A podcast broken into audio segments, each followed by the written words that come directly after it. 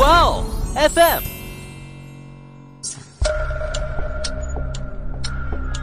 事件众说纷纭，案情扑朔迷离。思彤邀你一起走入案件现场，在娓娓道来中，用身临其境之感还原案件真相。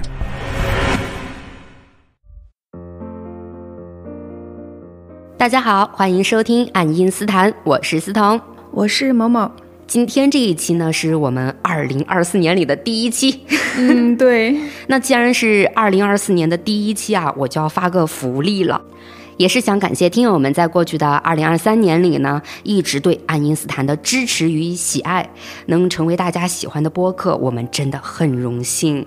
对，最开始节目呢也做的那么乱七八糟，然后大家也很包容。对不起。就是提了很多建议，让我们知道该怎么去讲罪案故事。你们不嫌弃，真的很感谢的。对，爱因斯坦的成长真的是离不开听友们的陪伴啊。那在新的一年里呢，我们会继续努力的。嗯，那感谢的话我们就不再多说了啊。好，听友们你们懂的。嗯，我还是来说一下我要发的这个福利吧。我们将抽取三位幸运听众，分别赠送一张一百元的星巴克充值券。嗯，你不说怎么参加吗？哦，就是到这个小红书上关注爱因斯坦的官方账号，然后用你们的小红书呢晒出你们收听爱因斯坦的时长，同时呢别忘了艾特爱因斯坦哦，这样呢就能参与到我们的听友福利活动中啦。嗯，我们也会把参与方式放在本期节目的简介中。对，那好呢，现在呢还是回到咱们的节目正题上来了啊，来开始讲案件了。今天要讲的呢是上个世纪四十年代发生在美国的一起悬而未决的连环谋杀案。这个连环谋杀案呢也是世界十大奇案之一，还被收录进了《谋杀百科全书》。你这么一说，就感觉这个案件有点烧脑啊。嗯，当时确实是让警方的 CPU 啊都烧了。也就因为这样呢，到现在啊都无法去确定凶手到底是不是认罪的人。嗯。都有人认罪了，还不能确定。对，那这起连环谋杀案具体是怎样的一个发展呢？下面啊就正式开说。时间回到一九四六年，让我们走入美国特克萨卡纳市六十七号公路以南九十米的一条林业小路。这条小路啊是当地著名的情人车道之一，经常呢有热恋中的情侣在夜深人静的时候到这里来约会。而在三月二十四号周日的早上九点左右，这条情人车道上啊，竟然随意停放着一辆占据了一半道路的轿车。不过，虽然说这条情人车道本身没多宽啊，嗯，这辆轿车乱停乱放在这儿确实挡道了。可对于普通小轿车来说呢，还是能勉强通过的。但现在就好巧不巧的来了一辆车身比较宽的小货车。那这小货车可就勉强不了了，是直接就被占着一半车道的轿车给挡住去路了。货车司机呢，也就习惯性的按了声喇叭，示意车主呢往边上挪挪车。可货车司机这个喇叭呀，都按了好几下了，那辆挡路的轿车就是没有要发动挪开的迹象。这下货车司机就很不耐烦了，是憋着怒气下了车，气势汹汹的朝轿车走了过去。在走过轿车前方的时候呢，货车司机透过挡风玻璃朝这个轿车里看了一眼，是看见轿车的前排有一个男人，而车后座上呢，大概的看着呀，好像是躺着一个女人。货车司机看到车里明明有人，就让他想到刚才自己哎按了这么多声喇叭，而车里的人呢，竟然都不搭理。这个时候他心里就更不爽了。于是呢，货车司机就绕到驾驶室的位置去，用力的敲驾驶室位置的车窗玻璃。可货车司机都这么直截了当的敲车窗了，轿车里的两个人竟然还是一点动静都没有。这次呢，货车司机就把整个脸都贴在了驾驶室的车窗上，而为了能更清楚的看见车内的情况呢，货车司机还刻意将双手啊聚拢在脸庞，以此来避免镜面反光。而现在。货车司机就看清楚了车内两个人的具体情况。只见男人是跪坐在前排车座之间的，他双手交叉放在车内的中控台上，头部呢则是靠在交叉的双手上。车后排躺着的女人呢，竟然是脸朝下趴着的。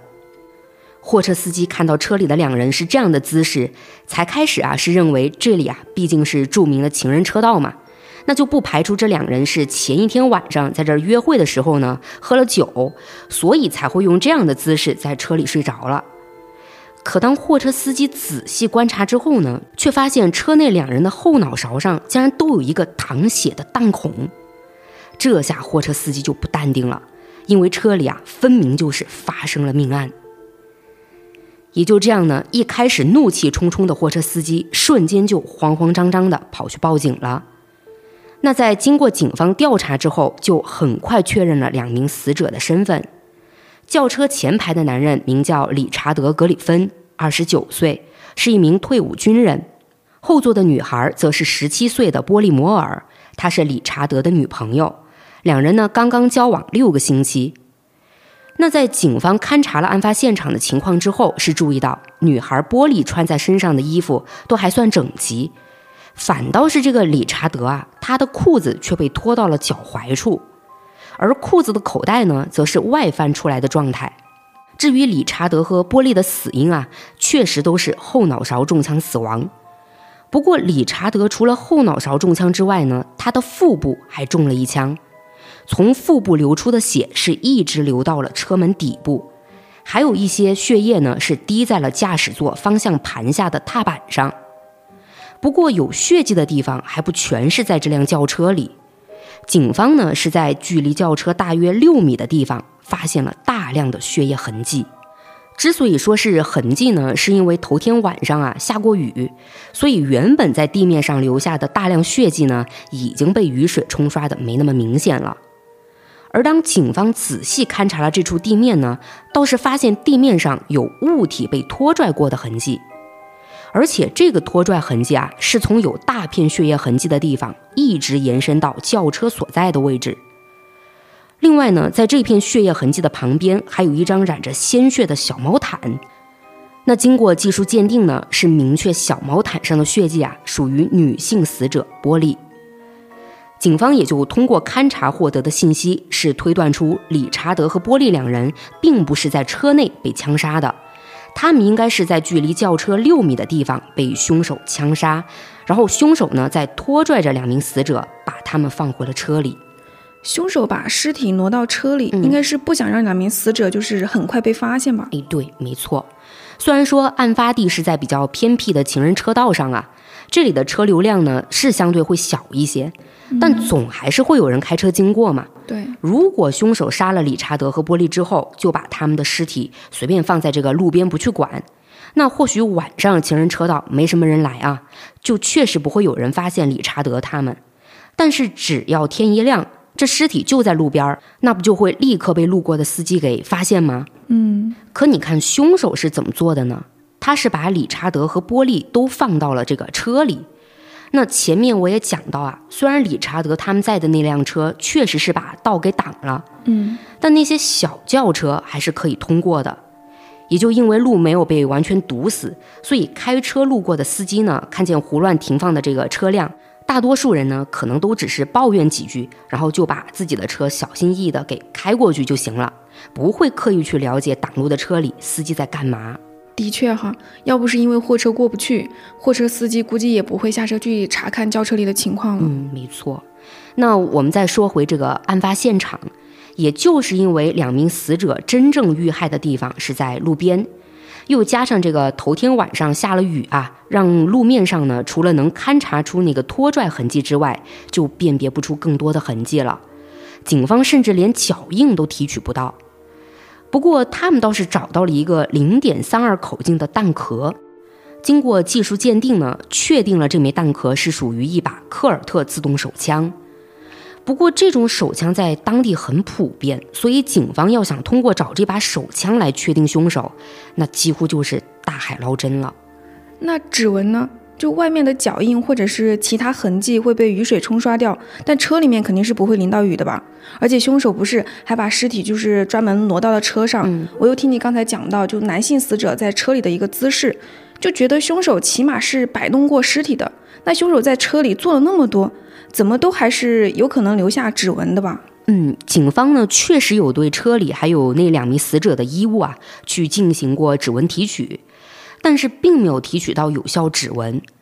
这样的一个结果呢，就让警方明白，不排除凶手在行凶的过程中是戴着手套的。哦，那由于案发现场获取的线索有限，于是警方就将调查重点啊放在了理查德和波利他们遇害前的行踪以及社会关系的摸排上，主要就是想明确这起枪杀案是否有仇杀的可能。那在警方换了调查方向之后呢，他们就了解到，理查德和波利这对情侣最后一次被人看见是在头天晚上的十点左右。目击者呢是理查德的妹妹。据理查德的妹妹说啊，他和哥哥理查德提前就约好了当天晚上要一起吃晚餐，因为理查德要将自己的女友波利介绍给妹妹认识。那在当天晚上呢，三人就见面了，也一起共进了晚餐。而当愉快的晚餐结束，他们三人走出餐厅之后呢，理查德的妹妹也不愿去打扰哥哥和女朋友的约会嘛，所以就独自离开了。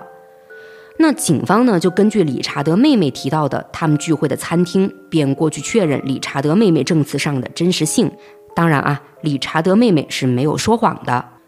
而警方在餐厅这里又了解到。当理查德妹妹离开之后没多久呢，理查德就开着车带着这个玻璃离开了。这之后啊，就再也没人见过理查德和波利了。而警方在对理查德和波利他们的社会关系进行摸排之后呢，是没有发现这两人和谁结过仇。那这不就是什么发现都没有吗？嗯，的确是。案件调查到这里啊，警方就是没有发现任何关于凶手的线索。那就在这次调查之后啊，社会各界呢就开始关注上这起案件了。警方是顶着压力开始扩大调查范围，这调查范围呢几乎是覆盖了整个特克萨卡纳市。那在针对全市居民的调查上呢，也就筛出了两百多名嫌疑人。而在警方对这两百多名嫌疑人进行深入调查询问之后呢？确实是发现有三名持有带血衣物的嫌疑人更加匹配情人车道的枪杀案。不过，在警方针对这三名嫌疑人继续做调查之后吧，就发现啊，他们并没有作案的可能。就这样，警方在对全市居民的大调查上呢，也没有任何发现。于是，在三月三十号这天啊，他们就发布了五百美元的悬赏，希望有知情民众能提供一些跟案件相关的线索。结果呢，却只招来了一百多条虚假线索，不是一百多条线索，竟然一个真的都没有吗？就先不说这个凶手把自己藏的有多好啊，就是当地的民众为了钱，真的就不考虑他们提供假线索会干扰警方调查吗？哎呀，说来也是啊，一百多条线索，警方要一个个的去核实，那真的就还是挺费时间的。而且，要是警方他们被某一个假线索误导，那调查方向就会越来越偏嘛，甚至搞不好还会直接错过真凶。对呀，嗯，不过现在呢，警方在证实了那一百多条线索全是假的之后，理查德和波利被枪杀的案件就陷入了僵局。但警方呢，还是继续努力着，想要寻找到一个突破口。那也就在这个时候呢，负责调查该案的普雷斯利警长就把目光重新落回到了案件记录上。他是把情侣偏僻的情人车道、临近周末或者就是周末的晚上这三个关键点啊给提炼了出来，然后一道白光就突然从他脑内闪过，哎，自己不是在理查德·波利被枪杀的案件发生之前就经手了一起袭击事件吗？这起事件也是一对情侣在周末的晚上到一个情人车道上约会，结果呢就遭遇了歹徒的袭击。不过，这起情侣被袭击的案件啊，跟理查德和波利的案件还是有点不同。那就是袭击事件中的两名受害人都保住了性命。所以，警长是怀疑两起案件是同一个人干的吗？但是，一个是袭击，一个是谋杀呀。等等，不对，也不排除是凶手的作案手段升级吧？就是最开始是袭击，第二次就成了谋杀呢？诶，也好像不是没有这个可能哈。但我们还是来看看这个普雷斯利警长他的调查啊。那普雷斯利警长呢，就根据情侣、偏僻的情人车道、临近周末或者周末的晚上这三点啊，就怀疑最开始他经手的袭击案和这起枪杀案就是同一个人做的。那我刚才也提到了，袭击事件中的两名受害人都保住了性命。那按道理来说呢，警方就可以去询问这两名受害人，从他们那儿获取一些凶手的大致信息，就比如说这个身高啊、发色、轮廓之类的，还有这个凶手行凶时的行为或者说话的口音什么的。对呀，只要相似案件里有受害者幸存，那应该就能给警方提供一些有用的线索吧？嗯，可普雷斯利警长反而是为这个发愁了。他一接手袭击案，当然嘛，就对受害人进行过询问。可没想到的是，这两名受害人竟然在凶手长相上的描述是完全不同的。嗯，这还怎么能就是描述出不同的人来啊？嗯，我下面呢就来讲讲这个袭击案到底是个什么情况。袭击案呢是发生在一九四六年的二月二十二号，这天晚上呢，二十五岁的保险经纪人吉米霍利斯带着自己十九岁的女朋友玛丽拉里到电影院看电影。两人看完电影之后呢，时间就到了晚上的十一点四十五分左右。由于第二天啊是周末，吉米和玛丽呢也就没急着回家，他们啊是开着车来到了附近一条叫做情人巷的偏僻小道上。这刚一停下车啊，小情侣呢就迫不及待地在车里不可描述起来了。可就在十分钟之后，一道亮光却突然照进了他们的车里。这猛地出现的亮光是让吉米和玛丽立刻慌张起来，他们一边抬手去挡晃眼的亮光，一边呢是手忙脚乱地整理衣服。可也就在这个时候，亮光啊便朝他们靠近了。那个亮光呢，其实就是一个人举着这个手电筒，而举着手电筒的这个人呢，是很快地走向了驾驶室，也就是吉米所在的位置。等举着手电筒的人来到驾驶室边上之后呢，他就直接把电筒的亮光朝着吉米的眼睛上照去了。那吉米原本就因为好事儿被打断，正憋着一肚子不爽呢，现在这个陌生人还这么没礼貌的往自己眼睛照灯，那可让吉米彻底生气了。他直接呢就朝拿着手电筒的人大吼：“你干什么？认错了吧？”可吉米这话刚一出口，他就秒怂了。因为车外的这个人啊，竟然直接亮出了另一只手里拿着的手枪，而这把手枪呢，已经对准了吉米。同时呢，车外的人就说话了，吉米他们呢，也就通过这个声音呢，知道了车外的人是个男人。这男人说呢：“伙计，我不想杀你，只要你按我说的去做。”而男人这话刚说完啊，他就立刻威胁吉米和玛丽从主驾驶一侧下车。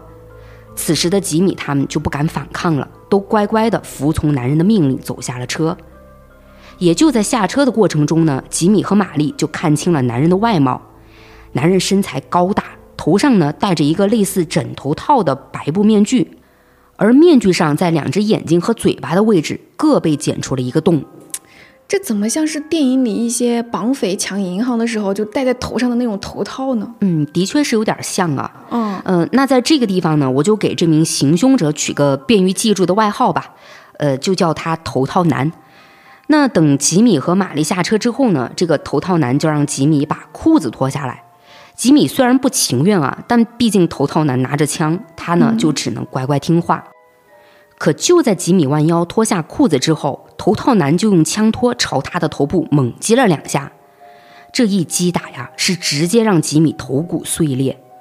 此时的玛丽就给吓坏了，她当时认为呢，头套男是来劫财的，所以看到吉米被头套男打倒之后呢，就立刻翻出了吉米的钱包，并告诉头套男，他们所有的钱都在这儿了，希望头套男拿了钱之后就放过他们。可头套男呢，似乎对这个钱呐并不感兴趣，他反而是立刻对着玛丽的头就是几拳，这几拳直接是把玛丽打得跪在了地上，头上的血呢也开始哗哗的往外流。头套男在这之后却突然命令玛丽站起来，并让玛丽沿着情人巷的小道往外跑。玛丽听到头套男这个命令，就满脑子问号了，她一脸疑惑地看着头套男。根本不知道自己是该跑还是该继续待在这儿。头套男呢，看玛丽没动，就有点不耐烦地重复了一遍自己的命令，让玛丽赶紧跑。那这下玛丽没再去想头套男这么做到底是图什么了，反正是头套男让自己跑的嘛，那起码应该是头套男放过自己了。所以玛丽呢就赶紧站了起来，转身就跑走了。等玛丽跑出去了一段路之后呢，她就看到路边停着一辆比较破旧的轿车。这辆轿车的出现啊，是让玛丽感觉到了希望，她也就赶紧跑过去，想要向车主寻求帮助。可当她靠近之后，才发现这辆车里啊，竟然根本没有人。也就在玛丽去查看路边的这辆车的时候呢，没想到那个头套男啊，竟然还追过来了，而玛丽就再一次被头套男给抓住了。可这个时候，头套男却问出了一句让玛丽彻底傻眼的话：“问的啥呀？”头套男问：“你为什么要逃跑？”“嗯，不是他让玛丽跑的吗？”“是啊，所以玛丽也是这么反问的。不是你让我跑的吗？”结果这个头套男却骂玛丽是骗子，然后就又对着玛丽的头打了几拳，之后啊，还对她实施了性侵。而玛丽呢，是忍着全身的剧痛，用尽力气推开了头套男。玛丽这个时候就没有犹豫了，她再一次逃跑了。而这一次，头套男就没有选择追上去，他是转身离开了。那好不容易逃出来的玛丽呢，是慌不择路的跑了将近一公里，才找到了一幢房子。她就赶紧向房子的主人求助，而房子的主人也就立刻向警方报案了。与此同时啊，玛丽的这个男朋友吉米不还留在情人巷呢吗？嗯。吉米在一开始呢就被头套男打得失去意识了。那等他慢慢恢复意识之后呢，就发现头套男不见了，自己的女朋友也不见了。那吉米就强忍着疼痛去了路边拦下了一辆路过的车，车里的司机看到吉米这副样子，也就报了警。半小时之后呢，普雷斯利警长就带着几名警员先后赶到了两处报警地点，也就这样呢，将吉米和玛丽分别送去了医院。那在医院里，医生是对吉米和玛丽的伤情做了鉴定。从伤情鉴定上可以知道，玛丽有被性侵的痕迹，头部受轻伤，而吉米则是颅骨多处骨折，需要在医院接受至少十几天的治疗。警方这边呢，是在玛丽和吉米接受治疗期间，对案发现场进行了细致勘查，但在那里啊，他们并没有找到什么有价值的线索。于是，他们只能寄希望于玛丽和吉米能给这起袭击案带来一些有用的信息。那当然，能说出跟凶手有关的线索是最好的。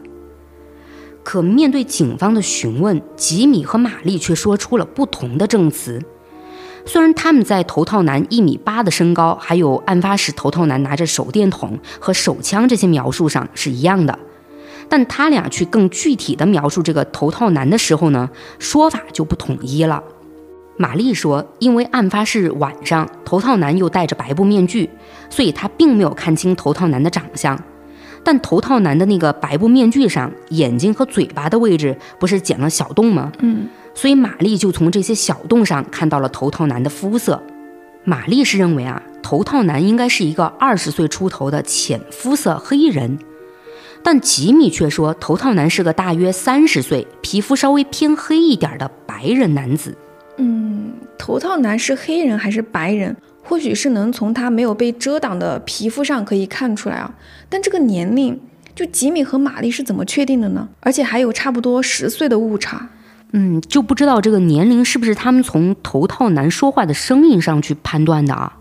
不过，当普雷斯利警长听完吉米和玛丽对头套男的描述之后呢，就去猜想过，有没有可能他俩对头套男的描述只是他们的主观臆测？嗯，感觉是有可能的。嗯，但不管怎么样啊，普雷斯利警长还是带着警员呢，针对吉米和玛丽描述的两个形象进行了调查。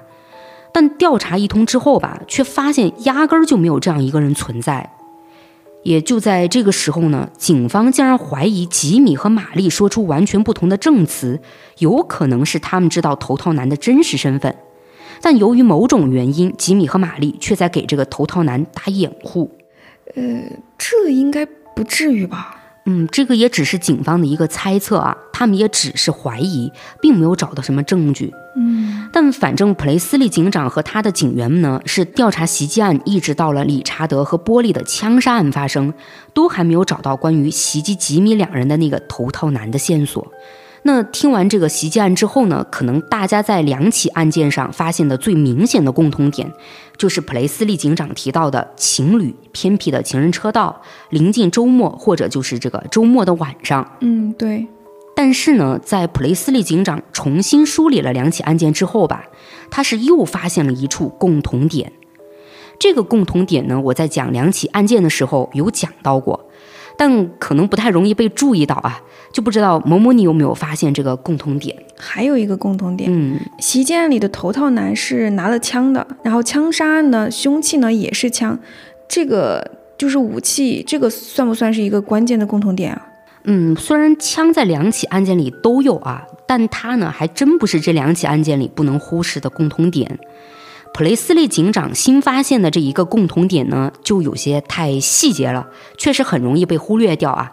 那就是两起案件里，男性受害人都有脱下裤子。哦，对对对，嗯，对吧？对，枪杀案里，你说那个男性死者被发现的时候，也是裤子被脱下来的。嗯，对，脱到脚踝的地方。嗯，然后袭击案里呢，头套男不是要求吉米脱下裤子吗？嗯，那普雷斯利警长就针对在两个案件中发现的这么几个相同点啊，是认为这两起案件一定有关联。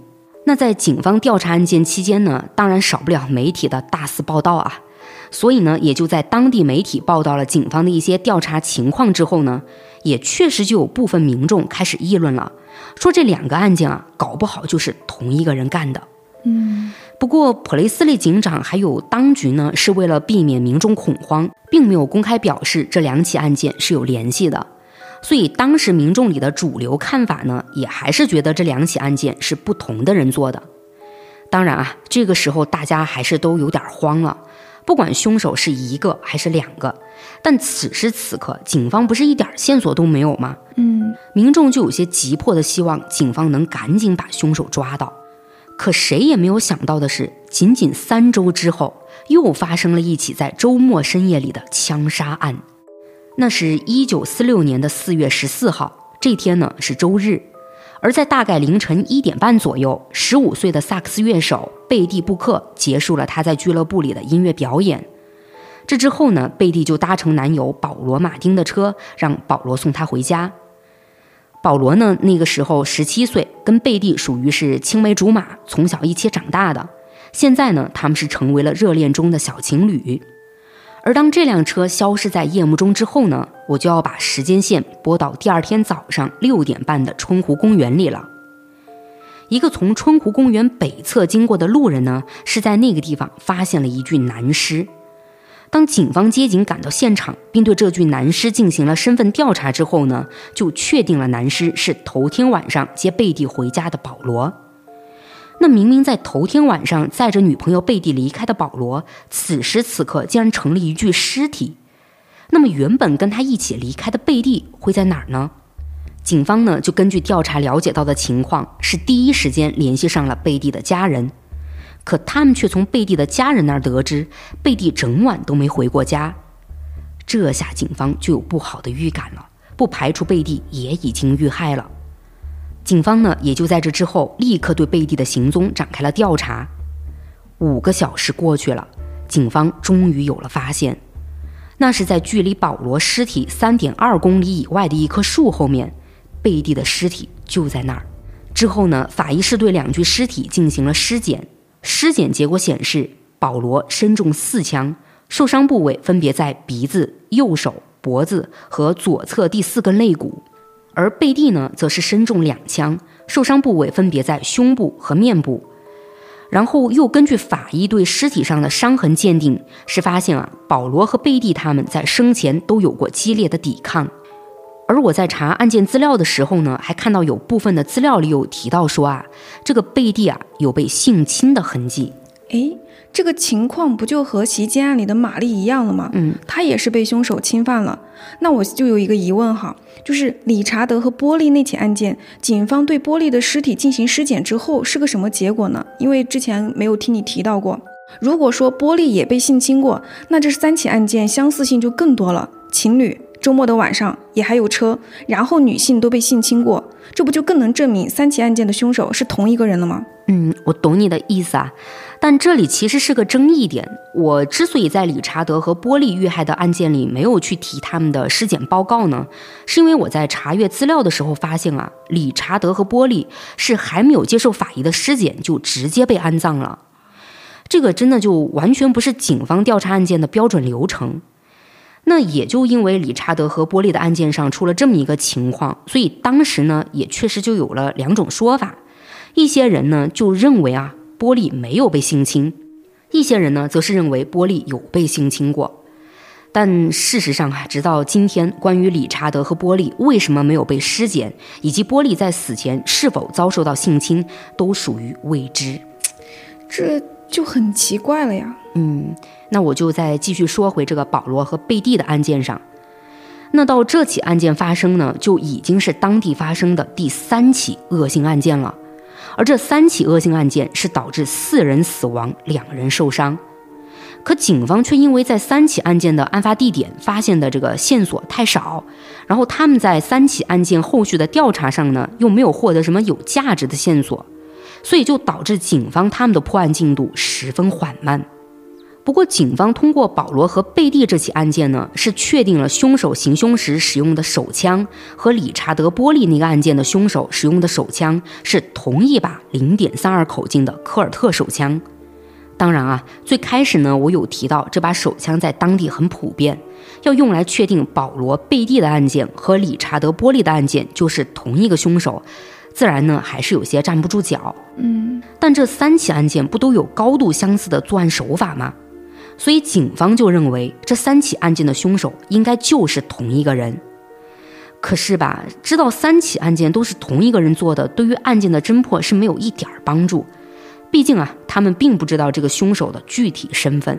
嗯，调查了一堆，啥线索都没有。对，而在这三起相似的案件上呢，警方就有了担心了。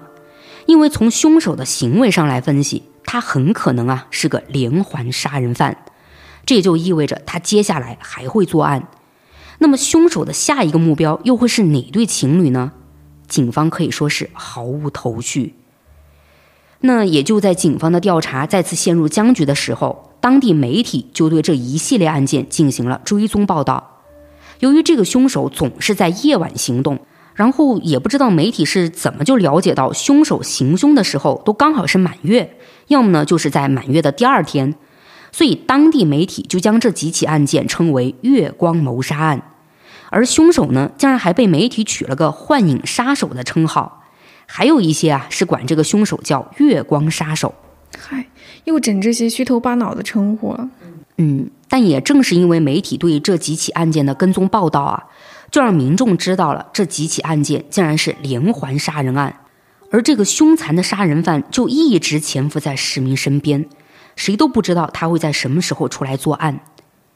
那为了安全起见呢，特克萨卡纳的各个社区啊就开始自发的实施宵禁了，剧院呢也停止了放映午夜场电影，所有的店铺啊、各大企业啊，一到了晚上就全部提前关门。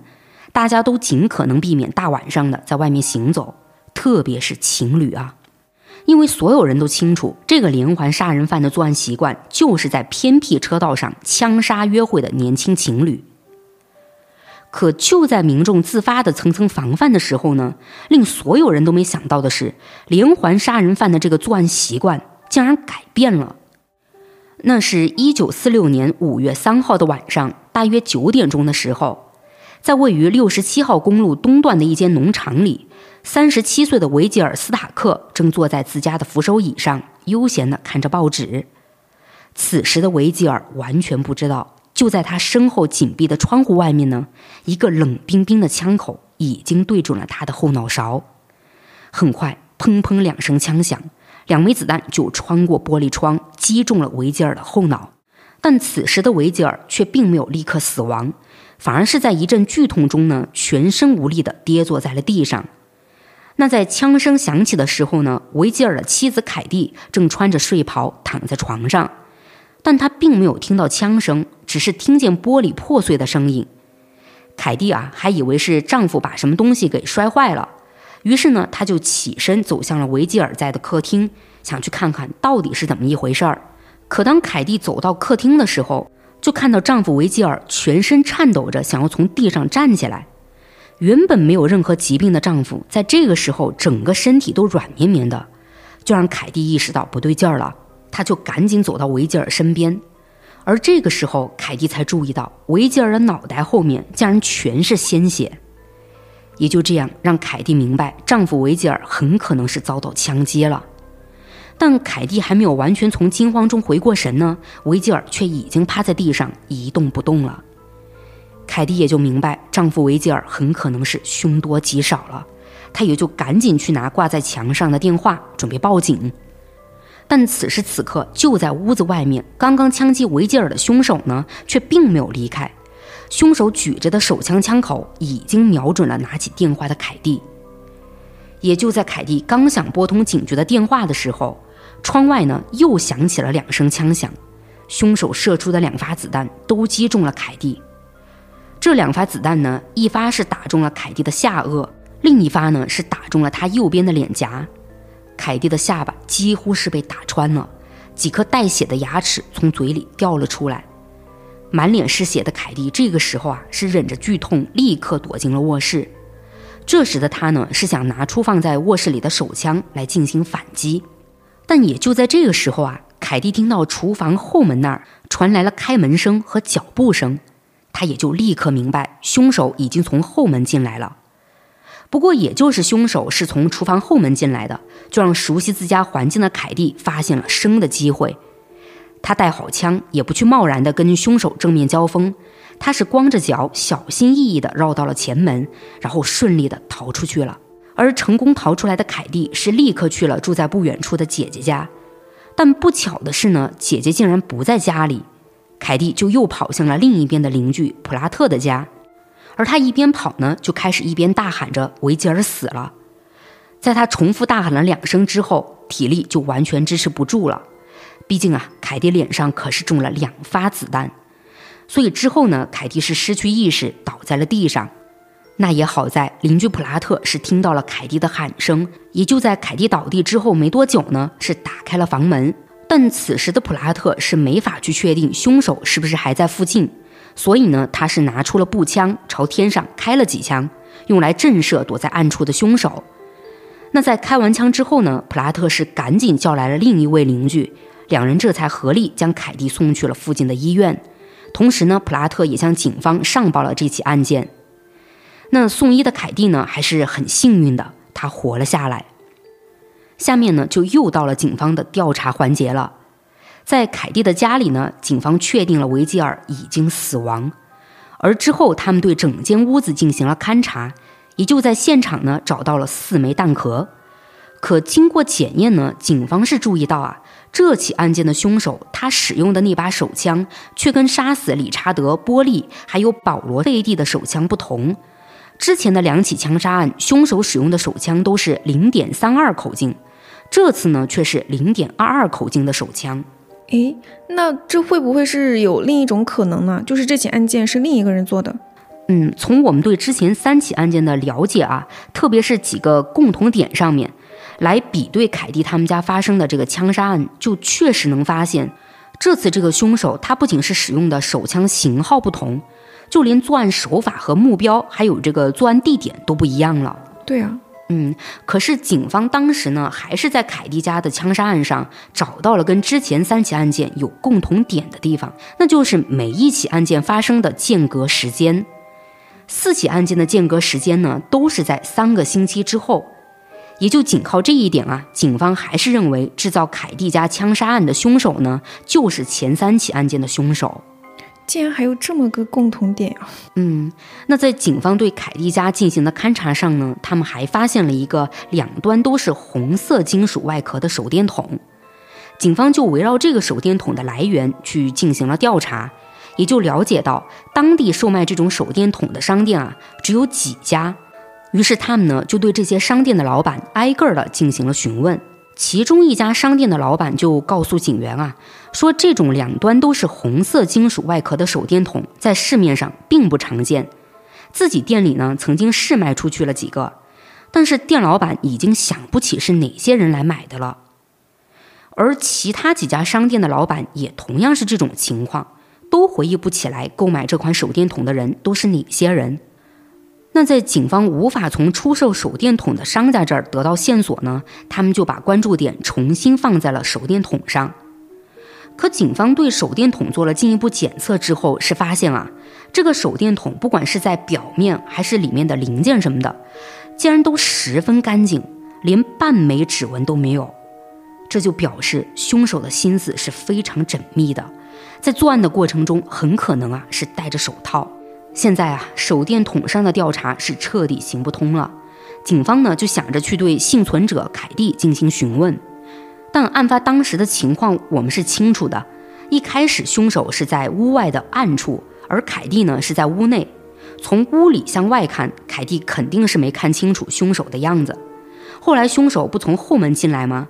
凯蒂呢又是从前门逃走的，所以凯蒂可以说是从头到尾就没有看到过凶手。也就这样，警方在这起案件的调查上呢，是再也没有进展。嗯，说实话，听完这起案件，我还是很怀疑啊。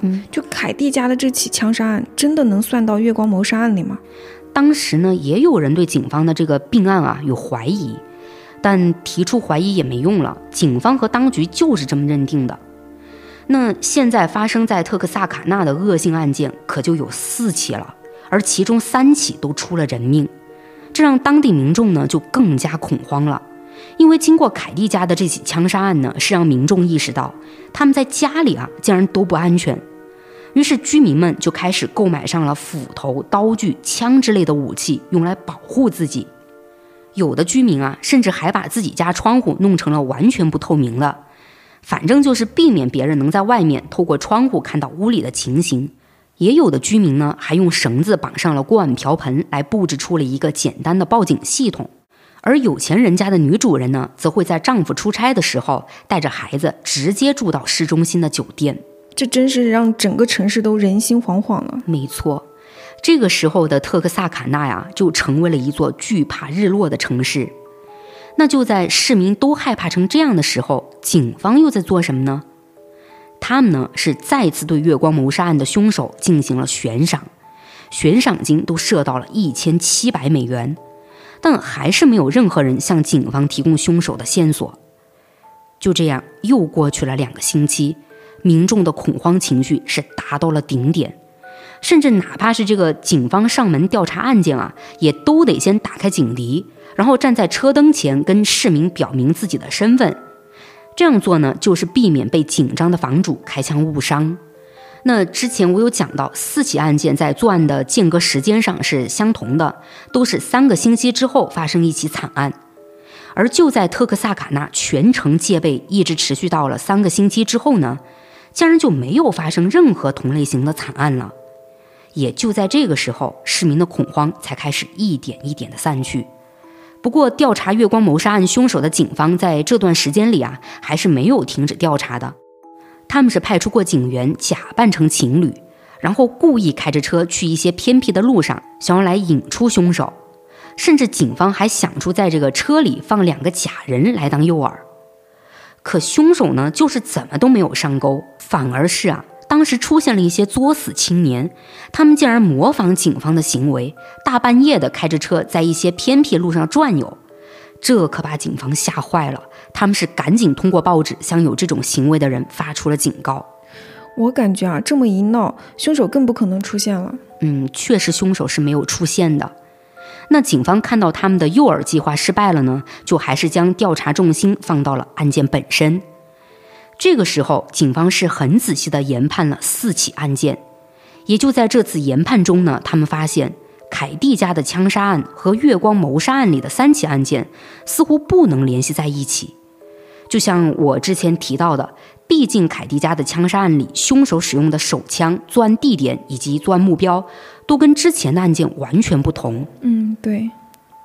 但是呢，有一位心理学家，他在了解了这四起案件之后，就对凶手做了一个分析。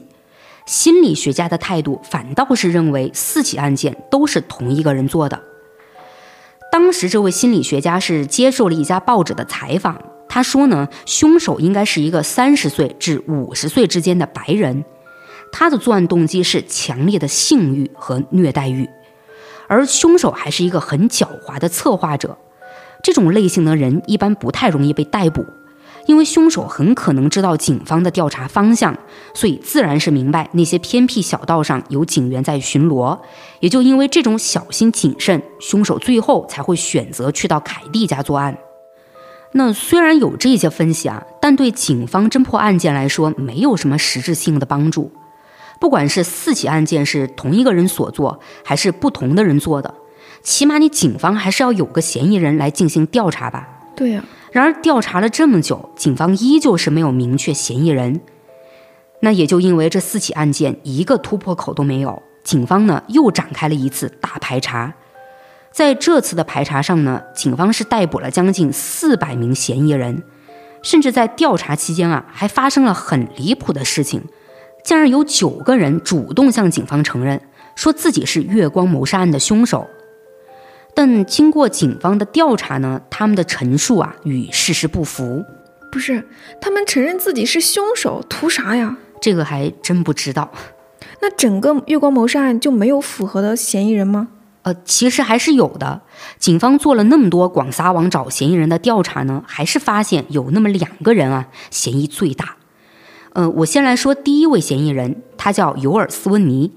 他之所以被警方怀疑上呢，是因为警方对四起案件进行比对之后吧，又发现了一个共同点，那就是每一起案件发生前都有车辆被盗，可在命案发生之后呢，这些被盗的车辆就会突然出现在路边，于是警方就怀疑凶手很可能就是把盗来的车辆当做了自己作案过程中的交通工具，所以警方呢就从被盗车辆这一点下手。重点调查了四起案件中跟车辆相关的可疑情况，最终呢，他们在保罗和贝蒂被枪杀的案件上有了发现。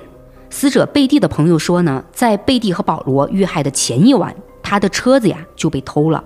警方就立刻针对贝蒂朋友被盗的车辆进行了搜寻，很快呢就锁定上了这辆被盗的车辆。但在当时啊，警方并不能确定偷车的人是已经丢弃了这辆车。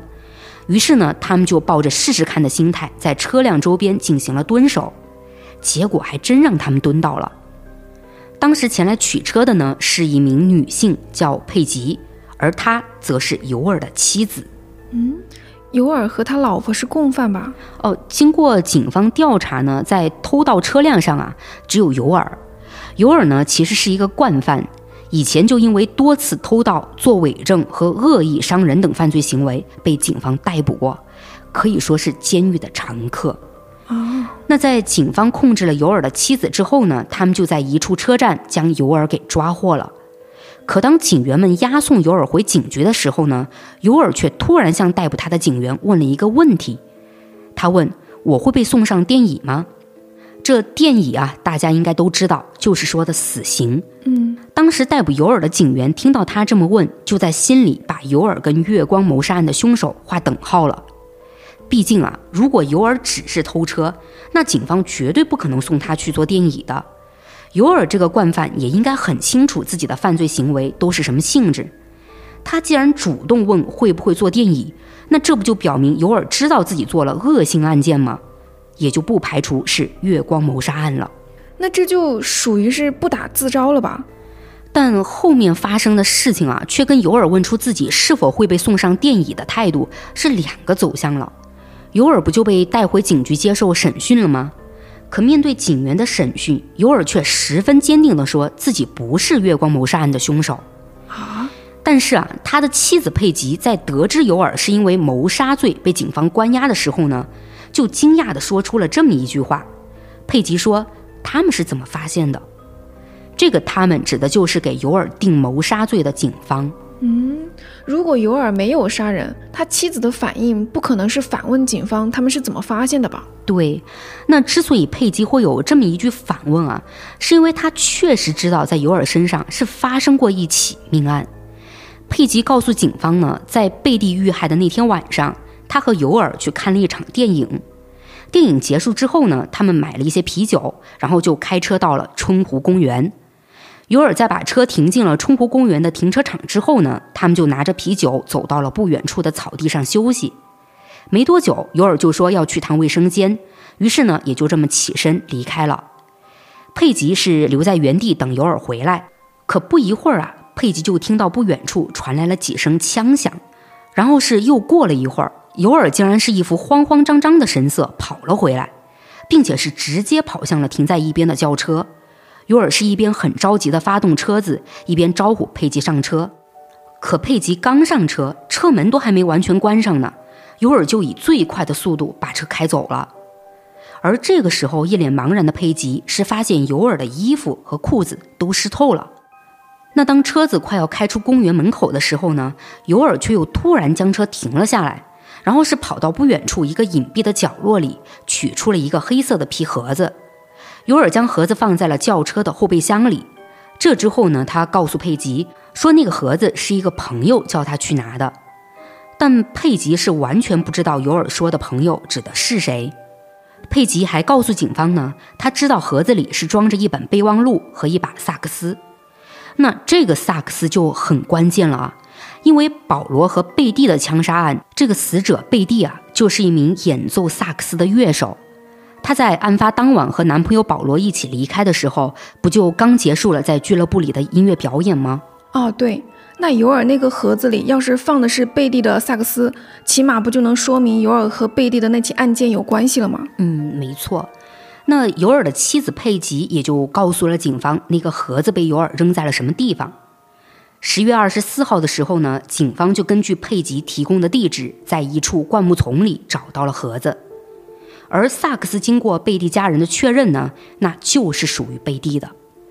也就因为这样，警方是认为尤尔就是月光谋杀案的凶手。而在对尤尔调查期间呢，警方开始认为尤尔的妻子佩吉也有可能参与到案件中，否则啊，他不可能知道这些细节。可如果佩吉是帮凶，他为什么要主动跟警方讲这些呢？就他应该也知道，只要把尤尔做过什么就说出来，警方深入调查也会查到他的头上吧？按理来说。帮凶为了尽可能的撇清自己，然后做假证的概率会更大一些吧？哎，事实上，在警方对佩吉的后续调查里呢，还真发现佩吉的话里啊是各种自相矛盾。佩吉呢是除了说出的那个黑色盒子是被确定为真实的之外呢，他说的其他内容就让警方无法确定真实性了。那佩吉前面不是说他看到这个尤尔的衣服裤子都湿透了吗？嗯，可在尤尔是怎么换下那身衣服的说辞上，佩吉就确定不了了。他一会儿说尤尔是在洗手间里换下了湿透的衣服，一会儿又说尤尔是在路边换的。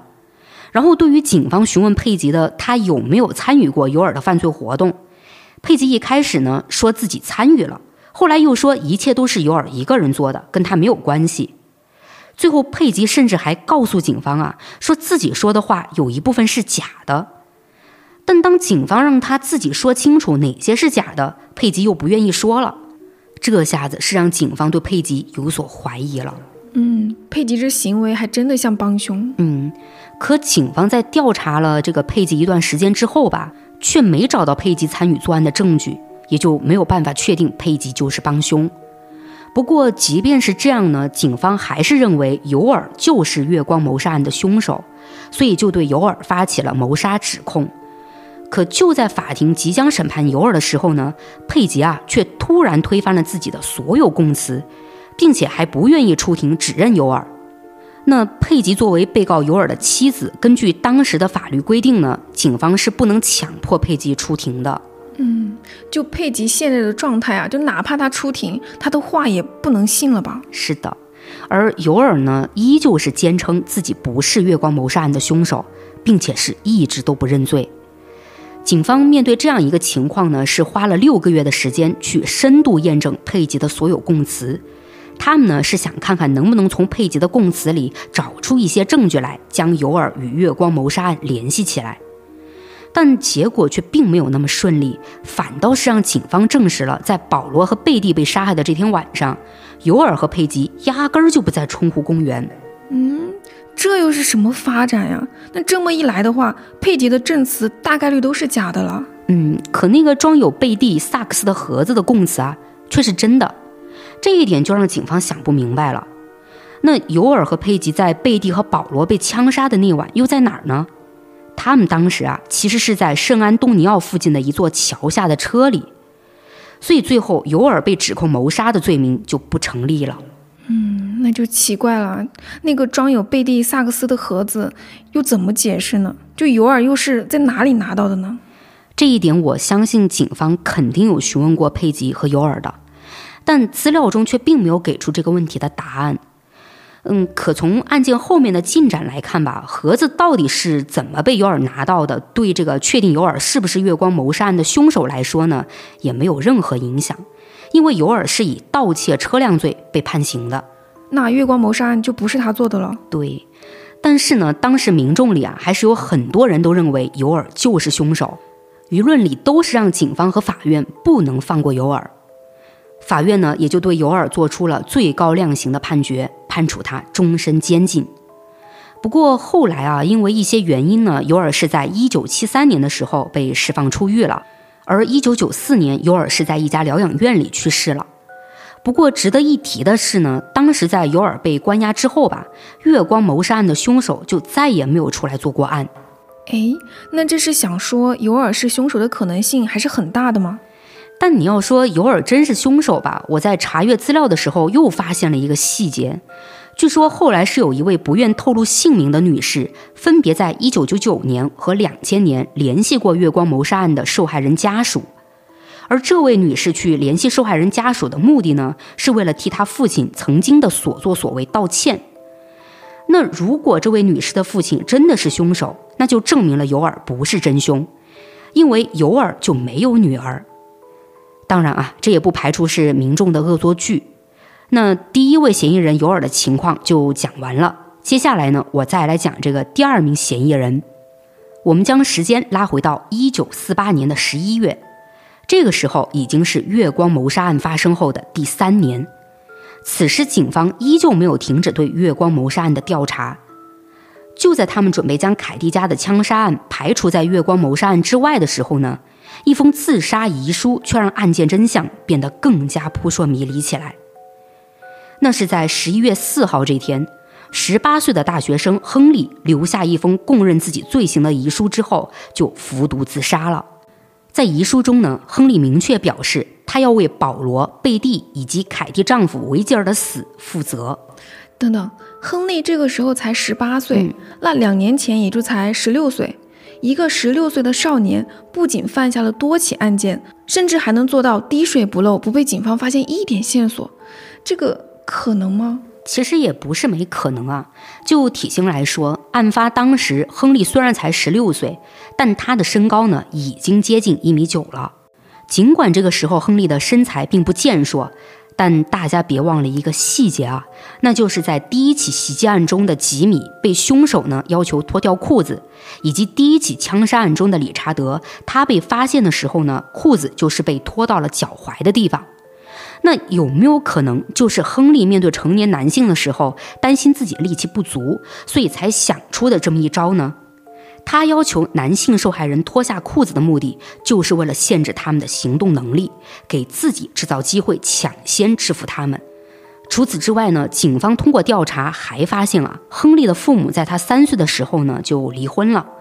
这之后，亨利是一直跟着父亲生活的，也不知道是不是父母婚姻的变故啊，就让亨利的性格呢变得沉默内向起来，而他呢还经常在学校被人欺负。不过，亨利也不是完全没有朋友啊。他和同学詹姆斯经常玩在一起，还都在学校的乐队里吹长号。那这个时候就有一个重点了，大家还记不记得第三起案件中的受害人贝蒂？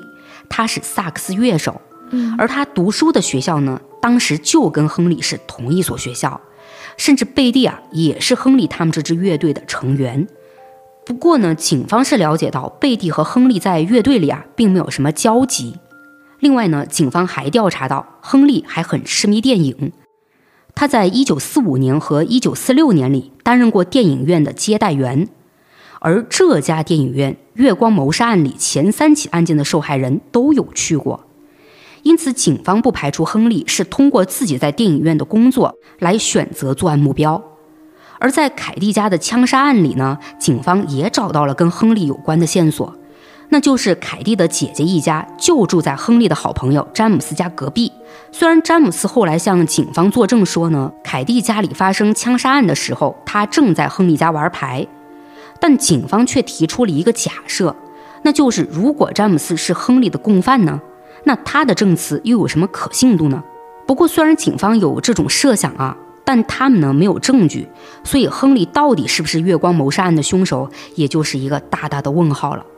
不过亨利自杀之后呢，也确实跟前面提到的第一个嫌疑人尤尔一样啊，特克萨卡纳就再也没有出现过惨案。嗯，但还是有说不通的地方吧，就是警方一直认定四起案件都是同一个凶手，但是我听你前面讲的，亨利留下的遗书上只承认了保罗、贝蒂还有凯蒂家的枪杀案是他做的。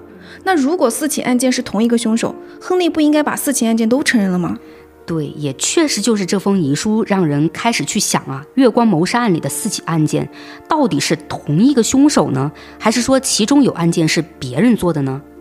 那保罗、贝蒂还有凯莉家的枪杀案，亨利如果不是凶手，他又为什么要在自杀前去认领这两起案件呢？